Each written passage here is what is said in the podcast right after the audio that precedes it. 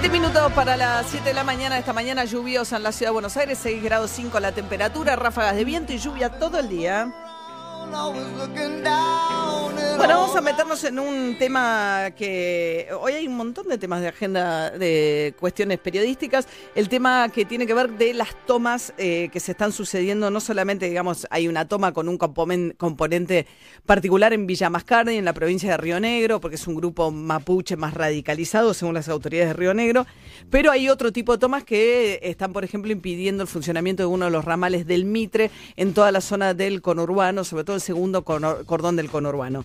Vamos a charlar con Axel Campbell, diputado bonaerense, es del bloque Juntos por el Cambio. ¿Qué tal, eh, Axel? Buen día. ¿Qué tal, María? Muy buenos días. Eh, Axel, además, eh, fue uno de los diputados que tuvo coronavirus, ¿no? Al principio, contagio de María Eugenia Vidal. Así es, así es, María. No sabemos quién contagió a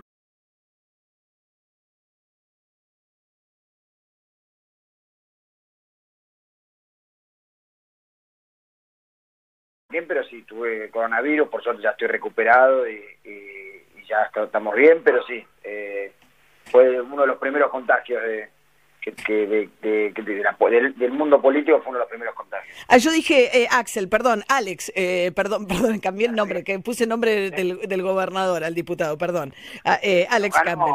desde que nos ganó el gobernador ya estoy acostumbrado a que me digan Axel. Son las mismas letras. Sí, son las mismas letras, exactamente. Ahí está. Eh, bien, Alex Campbell, gracias Emiliano Pinzón que me corrigió. Bueno, eh, tema toma de tierras. Eh, ¿Qué está pasando? ¿Cuál es el panorama? Ayer Sergio Berni, buscando diferenciarse de la ministra Sabina Frederick, había dicho que hay una ley que impide los desalojos y además ella planteó que de fondo hay una crisis habitacional, que es lo que provoca las tomas. Berni dijo es un delito, hay que proceder a los desalojos y dijo también que, que hay una organización que está tomando tierras, digamos, este, en el conurbano de la provincia de Buenos Aires, que no es algo espontáneo. Bueno, tal como decía María, eh, celebro las palabras de Bernie, ¿no? La verdad que quedamos muy preocupados con las palabras de la ministra de Seguridad de la Nación, cuando dijo que no era, un tema de seguridad la toma de tierras. Para, ser claro, la toma de tierras o las usurpaciones es un delito penado de entre seis meses a tres años de prisión y, el Estado debe estar presente en esa situación. Nosotros hemos tenido un montón de tomas al principio del gobierno eh, de María Eugenia Vial, tuvimos una toma en Merlo muy, muy difícil, pero la gestión de Ritondo y de, María Eugenia con este tema fue implacable y, podemos, y pudimos dar una señal clara hacia la sociedad de que no íbamos a permitir ninguna toma en la provincia de Buenos Aires y necesitamos realmente esto mismo ya estamos viviendo en diferentes distritos de todo el conurbano y de, la provincia de Buenos Aires diferentes tomas y la preocupación de la gente que termina eh, en, el medio de esta pelea peleando por la propiedad privada y no respetando la propiedad privada de la gente es una responsabilidad. Suelen ser terrenos fiscales, ¿no? No digo que no sea una toma, pero son mayormente son, son terrenos fiscales los que toman o no ambas cosas. Eh, hay usurpaciones a viviendas y a terrenos también fiscales. En el caso, el que mencionamos al principio, en el ramal Mitre, de, que vienen los trenes de Victoria, donde están los talleres del ferrocarril en, Victoria, en el centro de San Fernando, hay un predio muy grande y, se ingresaron 20 familias y estamos a la espera de, la justicia que, que desaloje el predio que eh, hoy, si no, me equivoco, hoy hay una marcha de varios vecinos preocupados en la zona de Victoria, justamente por esta toma de tierras en el, corazón de, Victoria en el partido de San Fernando. Sí, muchas veces la gente que no tiene eh, lugar donde vivir eh, también es víctima de estas organizaciones que toman, organizan y después venden esos lotes. Así es, esto por eso es tan importante que el Estado llegue primero y termine y no permite las tomas en ningún rincón de la provincia. Ahora nosotros estamos presentando, en el día de ayer presenté un proyecto de ley junto al bloque de Juntos por el Cambio en la provincia de Buenos Aires para desincentivar la toma de tierras, que implica quitarle todos los eh, planes y todas las asignaciones eh, sociales que tengan las personas que tomen eh, tierras tanto privadas como públicas o estén fomentando las tomas si son organizaciones sociales o personas que estén haciendo eso. ¿Pero ustedes creen que las organizaciones sociales están detrás de las tomas? Evidentemente hay, hay en algunos casos que, hay organizaciones sociales y organizaciones delictivas principalmente, no sociales, sino de, organizaciones delictivas que están incentivando y que terminan vendiendo y engañando a muchas personas vulnerables que están buscando una vivienda y desesperadas por toda una vivienda y que no tienen ese acceso, o una deuda, por supuesto, que tiene el Estado con, con, los vecinos de la provincia de Buenos Aires que viene acarreando hace muchos años. Pero si hay algo que tiene que estar en claro, María, es que la solución no es usurpar la tierra de otro, ni la tierra que es del Estado, que es de todos los argentinos y de todos los bonaerenses. ¿no? Ahora, ¿por qué tarda tanto el Estado también en dar respuesta a eso? Hay un montón de tierras fiscales ociosas y llama la atención, francamente, porque es un problema habitacional que solo crece con el correr del tiempo y el Estado tampoco logra dar respuesta. Digo, un lado es la respuesta por el lado, la, digamos, de impedir que se hagan las tomas, pero por el lado del desarrollo de viviendas es muy deficitario lo que se hace. Bueno, la provincia de Buenos Aires es una de las provincias que más sufre esto por cómo se fue, se, fue poblando todo el conurbano bonaerense y tenemos una provincia donde aporta el 40% de los recursos y recibía, cuando subimos nosotros el 10 de diciembre, el 18%. Es una provincia que paga sueldos y tiene muy pocos recursos para poder hacer este tipo de obras, de generar viviendas. Hemos hecho un montón de viviendas a lo largo de la provincia, durante la gestión de María Eugenia Vidal. tampoco, no, nada que haya cambiado la situación del déficit habitacional. Pero, a, ver, Alex. Absolutamente, no, porque es muy difícil llegar a ese, a, ese, lugar, a ese lugar. Pero Te hago una pregunta. Eh, estamos hablando con Alex Campbell, diputado de la provincia de Buenos Aires, bloque Juntos por el Cambio, muy cercano a la exgobernadora Vidal. ¿Por qué dejaron, y si a la luz de lo que pasó con el coronavirus, eh, lo han repensado y les pareció un error eh, no continuar con los hospitales? Bueno, a ver, para, para ser claro, un hospital no es el problema de construir un hospital. Uno puede construir un hospital y el valor de la construcción de un hospital es lo que cuesta mantenerlo durante un año. Si uno no tiene fondos para ponerle médicos y darle un servicio de calidad, eh, eh, eh, nosotros decidimos esperar a que tengamos eso y poner en condiciones los hospitales que teníamos en la provincia de Buenos Aires. Nosotros, gracias al consenso, logramos varias cosas en, en la materia de salud en los cuatro años de María Eugenia Díaz. Logramos poner en condiciones todas las guardias de los hospitales de la provincia, que es la mesa de entrada, es el lugar donde ingresan todas las emergencias, y también poner en funcionamiento un servicio de emergencias, que es, debe ser el más SAME. de Latinoamérica, que es el SAME. Pero los hospitales que ya estaban listos, que habían terminado, no los equiparon y no les pusieron personal médico para que empezaran a funcionar. Porque, porque es como te decía María, nosotros había, cuando asumimos había cuatro hospitales con riesgo de demolición con las guardias todas destrozadas. Entonces empezamos arreglando los que había, más que abrir nuevos y cortar cinta. Nosotros no estamos para cortar cinta, inaugurar cosas. No, bueno, pero ahora hicieron falta, tampoco, digo, también una infraestructura, o sea, que, eh, eh, no construir un hospital cuesta dinero y dejarlo cerrado es una decisión que, que... Construir un hospital cuesta lo mismo que cuesta mantenerlo durante un año. Entonces, si vos no tenés en el presupuesto los fondos para poder mantenerlo, eh, es, lo más bajo construirlo, es el, menor costo construirlo. Bien, eh, Alex Campbell, a partir de la toma de tierra, será el disparador de esta nota, diputado de la provincia de Buenos Aires. Van a discutir esto en la legislatura. ¿Está funcionando vía remota la legislatura o no? Está funcionando vía remota, estamos teniendo sesiones, ahora estoy yendo para La Plata, donde, donde eh, están funcionando también vía remota las comisiones, salvo labor parlamentaria y las sesiones que son mixtas. Bien. Y hoy este proyecto esperemos que se trate sobre tablas, ya que viene a incentivar y acompañar un poco la línea que... Sí, el propio Sergio Massa planteó lo mismo, ¿no? O sea, plantear que aquellos que tomen tierras no van a poder acceder más a asignación universal por hijo y beneficio del Estado que pudieran estar cobrando. Es quitarle todos los beneficios y todos los planes a aquellas personas que tomen tierras en, la provincia de Buenos Aires. Bueno, muchas gracias y buen día. Muchas gracias, María. Un abrazo. Hasta luego. Era eh, Alex Campbell, diputado de la provincia de Buenos Aires, 7 y 2 de la mañana. Una mañana destemplada en la ciudad de Buenos Aires. Lluvia todo el día, con ráfagas de viento. Una mañana también un poco inusual para nosotros. Estamos eh, atravesando un paro de nuestros compañeros de los distintos rubros que hacen a la radio. Así que estamos en un esquema medio de emergencia.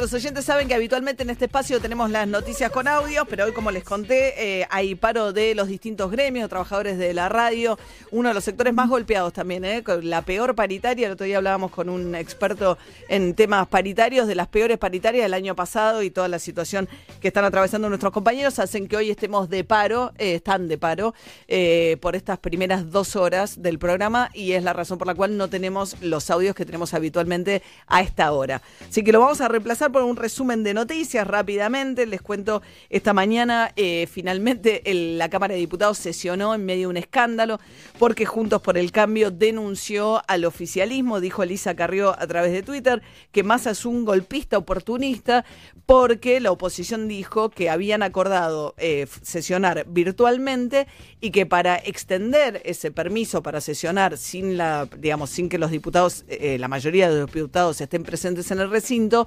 iba a ser por consenso y no por mayoría simple. Estuvieron ocho horas discutiendo en labor parlamentaria, no lograron ponerse de acuerdo porque Juntos por el Cambio quería que Massa se aviniera a excluir específicamente del temario los temas más conflictivos, tipo la reforma judicial, y dice, bueno, sesionamos de manera remota, pero solamente para los temas vinculados al coronavirus. Massa dijo, de ninguna manera, no me pueden condicionar la agenda, no se pusieron de acuerdo. Al final sesionaron igual, como venían sesionando hasta ahora, con los diputados que quisieron estar presentes, presentes en el recinto y todos los demás desde sus casas. Juntos por el Cambio fue al recinto, se armó un mega escándalo, hubo protestas incluso afuera de la Cámara de Diputados, eh, se viralizó el teléfono personal de Sergio Massa, le taparon el teléfono de llamados, insultos, protestas, etcétera. Sergio Massa cambió el teléfono, se enojó muchísimo porque dice que ah, ah, difundieron la foto de su familia y sus hijos, que era la foto que tenía de perfil en el celular. Bueno, finalmente cerca a las 6 de la mañana convirtieron en ley la promoción del turismo, que es esta ley por la cual de acá a diciembre, al 31 de diciembre, vas a poder comprar eh, eh, lo que tenga que ver con turismo interno dentro de la Argentina y te van a devolver la mitad de lo que gastes, ya sea en pasajes o en hoteles, para incentivar el turismo doméstico. Y queda la polémica entre el oficialismo y la oposición respecto de cómo va a seguir funcionando la Cámara de Diputados de acá en más. Después también la situación del sistema de salud, que es crítica. Hay una carta de los eh, trabajadores de las terapias intensivas planteando que la situación es muy delicada, llegando casi al 70% de la ocupación de camas en el área metropolitana, 69,2, con un crecimiento, Juli, muy fuerte en algunas localidades, sobre todo el centro del país y el interior de la provincia de Buenos Aires.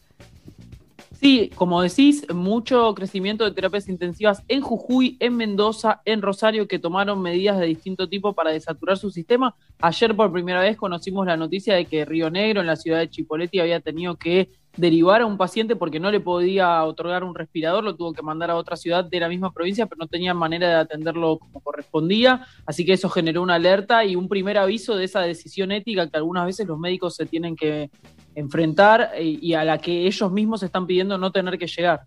Más de 10.000 casos ¿eh? ayer eh, en todo el país y bueno, muchas provincias que volvieron para atrás con el aislamiento. Por ahora el área metropolitana sigue como está, pero hay mucha preocupación, sobre todo en la ciudad de Buenos Aires, ayer con 1.400 casos. Se suponía que los casos venían cediendo en la ciudad de Buenos Aires, pero no se está corroborando con los números que estamos viendo por estos días. Bueno, les contamos ya el escándalo Boca con casi 20 casos positivos. River está bastante mejor, Emi. Así es, recordemos que River tenía un, un positivo que era Adrián Olivieri, el entrenador de arqueros, fue separado, por supuesto, aislado. River realizó hisopados, dieron todos negativos eh, y ayer pidieron un permiso especial al Ministerio de Salud para volver a entrenarse con pelota en el River Camp, en el lugar que ellos eh, eh, habitualmente se entrenan en Ezeiza.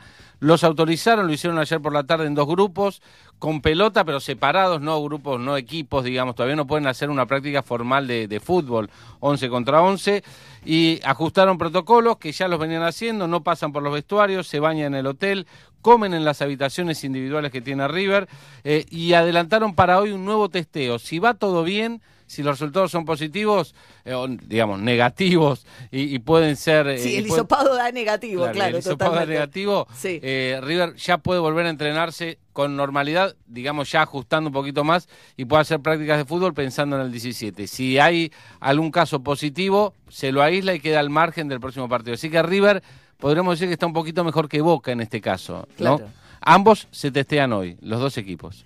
Muy bien, y atención con esta información que te va a dar Ari Hergot, porque vamos a hablar de una plataforma que se usa mucho para ver contenidos audiovisuales, pero tiene a veces, ¿no? Eh, le meten la mano y le ponen otros fines, otras finalidades. no Claro, el costado negativo de Netflix, podríamos decirlo, ¿no? Y sobre todo en estas épocas de pandemia. ¿Por qué? Porque se ha convertido en la aplicación más utilizada por los hackers, por los ladrones, básicamente, para robarte tus datos de tarjeta. ¿Cómo se hace esto? Básicamente lo que está pasando es que en estos tiempos de cuarentena, en los cuales por ahí no vamos tanto a los bancos, recibís un mail que pareciera ser de Netflix, en el cual te dice que tu tarjeta no pasó. ¿No? Tu tarjeta no pasó, se te va a dar de baja el servicio, que esto, que lo otro. Vos haces clic en ese mail y ahí apareces en una página muy similar a Netflix, muy similar, y ahí pones tus datos de tarjeta. ¿Qué pasó? A partir de ahí, los hackers obtuvieron tus datos de tarjeta con lujo de detalles. ¿sí? Así que básicamente la recomendación es no se, no se metan en ningún mail que reciban. Si llegan a tener algún problema con Netflix, ustedes van y ponen netflix.com, se meten en su cuenta y ahí sí, cuando ustedes tienen eh, específicamente verificado que están en la página de Netflix, recién ahí pueden poner sus datos de tarjeta. Claro, vos sabés que el otro día le, pasó una locutora conocida que eh, entró vía Google a su página de home banking, a lo que creyó que era su página de home banking, pero en el buscador le apareció una, en lugar de poner directamente la dirección del banco, pone en el buscador, hace clic en una página que era casi idéntica a la página, obviamente, pues no notó el cambio, su home banking, y terminó cambiando las claves y entregándole todas las cambios. Y le vaciaron la cuenta, después se le devolvieron la plata, pero hay que tener mucho cuidado con la información que uno entrega y estar muy seguro que estás en las páginas oficiales, porque en este caso no es responsabilidad de Netflix, digamos. El problema es, ¿no? De ninguna manera, no, claro, básicamente siempre es resto para todo, María, es para todo. Nunca se metan en un link que viene a un mail de ustedes, nunca, jamás. Es la, la, clase número uno de phishing, es esa. Mail en el cual pareciera que es de Netflix, vos te metes y ahí pones tus datos, chau, adiós. Seguramente sea phishing. Siempre metete vos poniendo, eh, tipeando exactamente la dirección de donde te querés meter, sobre todo si vas a poner los datos de tu tarjeta, sí, claro. cuenta bancaria. Sí, antes era el cuento del millonario que, ¿no? Tenías una herencia millonaria en alguna parte del mundo, ¿te acuerdan los primeros mails que de esas estafas? Un tío lejano. Un tío lejano, ¿no? Que te decía, a mí me llegaron varios de esos. Había uno en Nigeria, yo, no tengo ningún, ningún antepasado en Nigeria, imposible. ¿Dónde estaba un nigeriano en mi familia, María?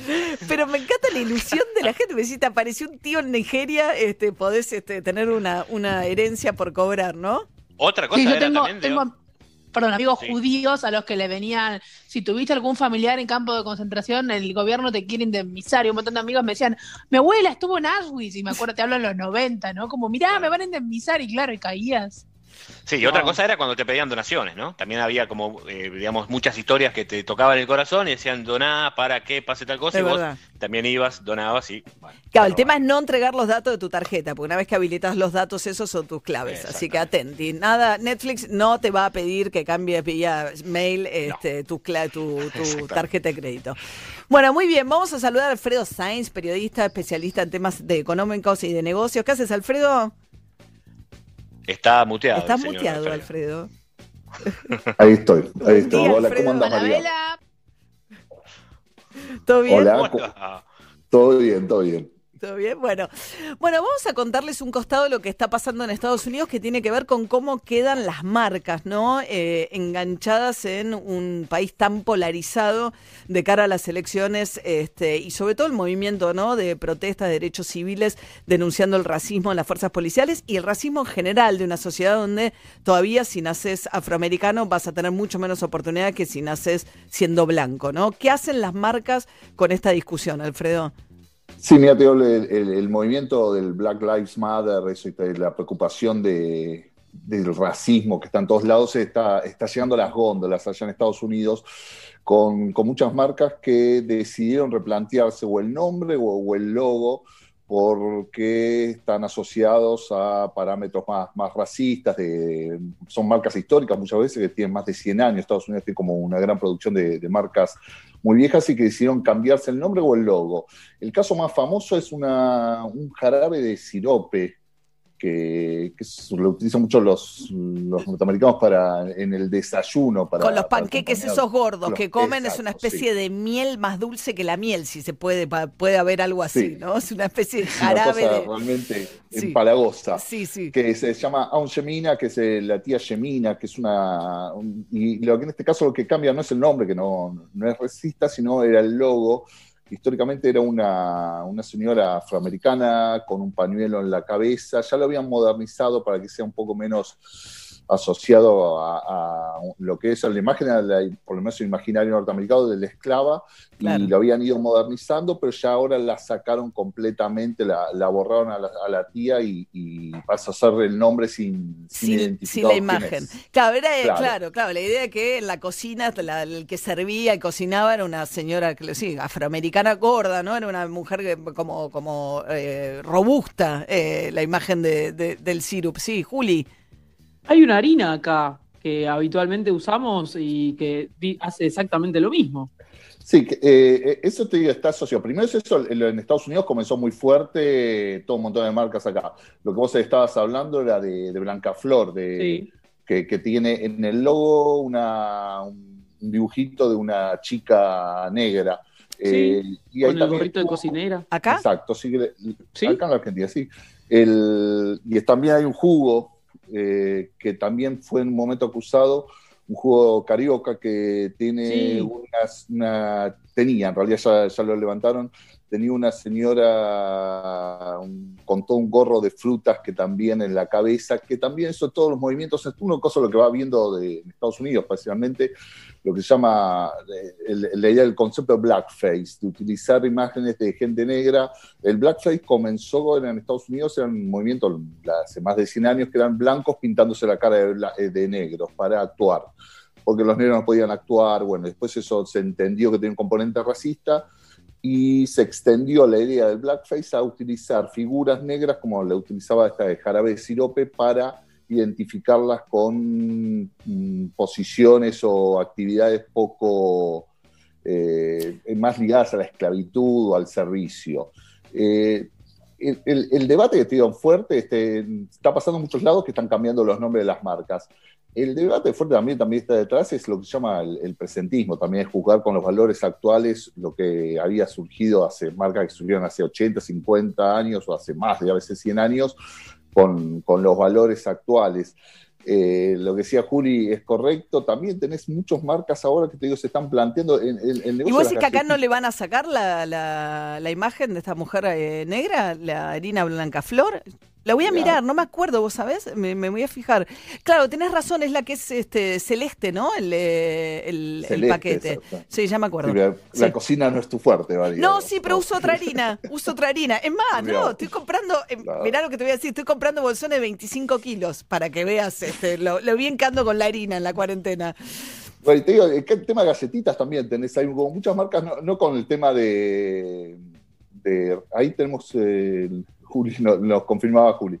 El tema de galletitas que vos tenés, el, no con el tema racismo, pero sí con nombres por lo menos que, atrasan, digamos. ¿eh? Tenés muchas marcas eh, mimosas, celosas, morochitas, que son marcas más de, galletitas más, más baratas que tampoco, bueno, ahí no, no, hay racismo, pero sí son nombres un poquito antiguos, si se quiere, que mucha gente se plantea, digamos, hasta dónde podés mantener eso y también de las mismas marcas, porque vos tenés dos movimientos.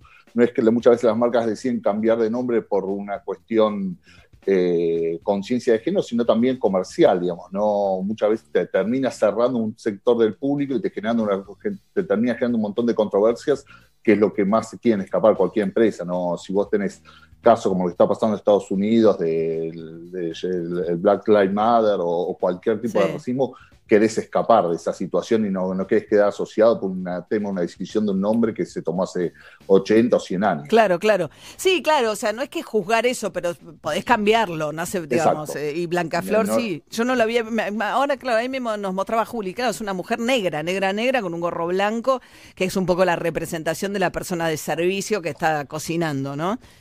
Sí, nadie lo pensó que en ese momento, cuando surgió la marca, que estuvieran planteándoselo como una cuestión de racismo, pero bueno. Pero era lo que era, por lo general la persona de la cocina eran ¿no? descendientes de esclavos, básicamente. Sí, en la Argentina todavía es igual, es un debate que recién empieza. En otros países con más posición afroamericana, incluso en la región, el, te digo, el último caso en Colombia, eh, Nestlé tuvo que sacar un, sacar de comercializar, dejar de comercializar unos bombones que se llamaban beso de negra que también es un clásico muy, muy popular, muy común que la gente lo comía, pero bueno, también se pudieron que se dieron cuenta que el nombre atrasaba.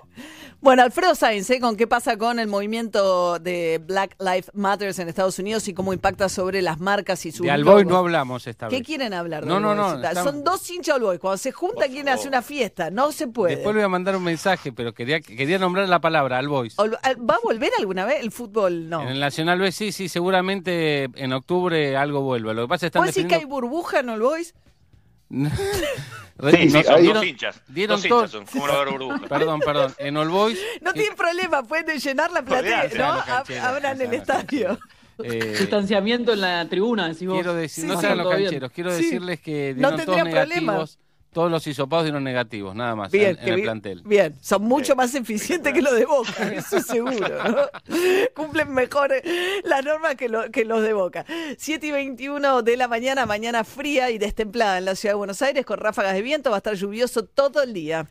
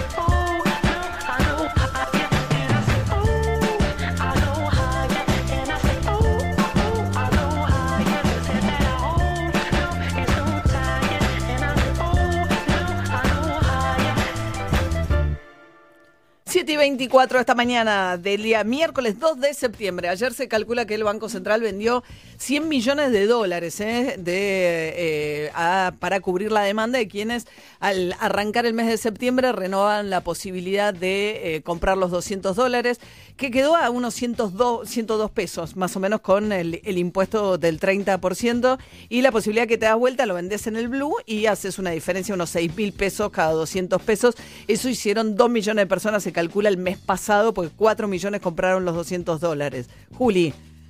Sí, María Cortito, ayer habíamos contado que el Estado volvió a establecer una cláusula que complica la importación de libros. Bueno, en un año la plata que se va en importación de libros son 102 millones de dólares, que es lo mismo que ayer se vendió en un día. Quería dar ese dato, sigamos. Bien, eh, porque le pusieron una barrera para arancelaria a los libros. En realidad lo que dicen es que hay que tenés que corroborar para los libros que se importan que la tinta no tiene un componente tóxico, que es una forma también de empezar a administrar las este, importaciones, complicando un complicando alguna para administrar la escasez de dólares, básicamente. ¿No, Alfredo?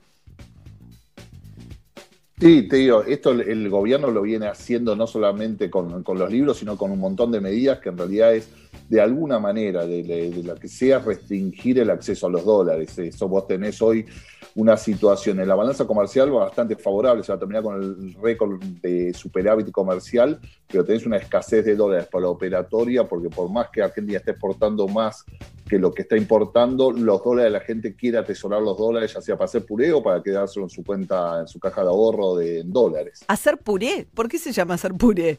hacer puré se llama, es la diferencia entre lo que vos, lo que vos contabas, esto, compras los 200 dólares, lo compras al precio oficial, te terminan costando 20 mil pesos más o menos y saliste, eh, agarras esos 200 dólares físicos y vas a una cueva, a un arbolito y los vendés al precio del blue esos 20 mil pesos que gastaste valen esos 200 dólares, los pagaste 20 mil pesos y los puedes vender por 26 mil pesos. Esa diferencia son los 3 mil pesos que se llama en, la carga financiera ¿El hacer puré. Hacer puré se llama, no sabía, se llama hacer puré. Pero además tenés que hacer puré con la cara de Washington, viste que no, te toman cualquier billete, los billetes viejos para hacer puré no te sirven. El carón. Claro, tío. Eh, lo que vos tenés es, los dólares son todos válidos, eso en Estados Unidos no hay no es que por más que un dólar sea muy, muy viejo y tenga otro diseño, siendo, sigue siendo válido. Lo que pasa es que acá en la Argentina eh, están todos desesperados por los dólares de los último diseño, con la cara del carón, como decía Emiliano, con la, cara más grande de Washington. Eh, en realidad, o no te los toman o te los toman a un cambio inferior. Un billete de 80 dólares te, puede, te aplican un recargo. Un, o sea, el pure con cara chica de Washington es más barato, es, menos, hace menos diferencia.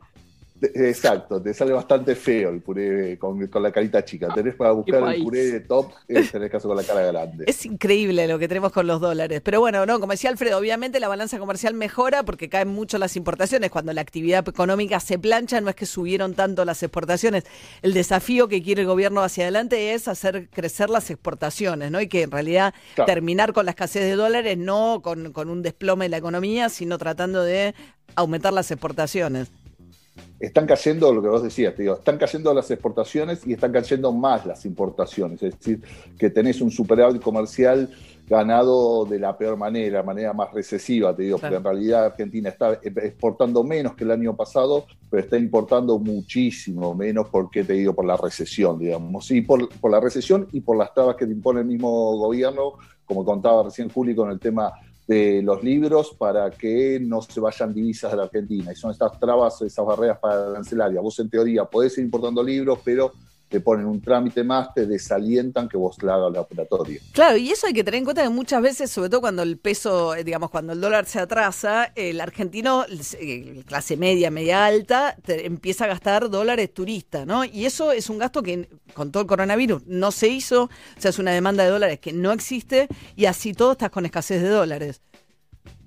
Sí, e, eso decís es perfecto, pero yo creo que te digo, eh, también pasaría, creo, si eliminás mañana la vacuna y está, queda la misma situación, yo lo que estoy seguro que te pasaría, habría muchos argentinos que estarían planeando sus vacaciones próximas afuera, pero la calle Florida se te llena de brasileños. Hoy los brasileños o, cualquier país limítrofe que sabe manejar el puré, esto de saber que manejarse, ah. que viene a Argentina con el dólar billete, eh, ah. están en, en San Pablo, cambian sus reales por dólares y vienen con dólar billete a Buenos Aires, que esta la tienen clarísima los brasileños, te digo, la calle Florida se te llena de brasileños porque tendrías muchos brasileños eh, con el dólar a 130, que está para un extranjero que sabe hacer las cosas bien, que no paga con tarjeta, sino que viene con el dólar billete, Argentina está baratísima, ¿entendés? Lo que hubiera ah. sido la temporada de nieve acá en Buenos Aires, con lo cual eso también te, te, creo que te lo compensaría.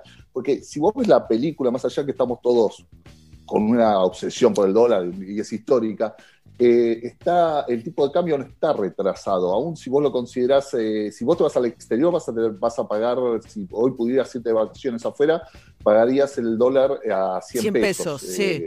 Porque sería el dólar solidario, los 70 y pico más el impuesto ese dólar no es, te, digo, te vas afuera y te va a costar todo muy caro. Claro, claro. No, es que, no es que estás en un momento